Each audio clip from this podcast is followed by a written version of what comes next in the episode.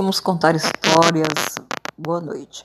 Vamos contar histórias é, de um desafio jovem, de uma casa de recuperação, onde jovens é, estão ajudando a cuidar de idosos, porque foi necessário é, juntar esse, esse pessoal, porque não tinha onde colocar os idosos com problemas de, de bebida e ficou essa necessidade muito grande. Então a casa, uma casa de recuperação abriu um espaço para idosos e está sendo maravilhoso, porque os jovens que estão ali se recuperando estão cuidando dos idosos e arruma eles, põe roupas, põe lenço na cabeça, dá banho neles, ajuda e eu chega lá sem o idoso chega lá sem conseguir andar e quando passa um, uma semana no máximo já está conseguindo andar, já tá fica todo feliz porque recebe atenção,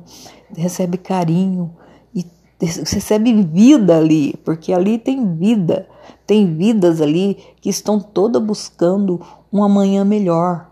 Isso é esperança. Então é um local de esperança de dias melhores e vamos compartilhar histórias muito em breve. Tchau.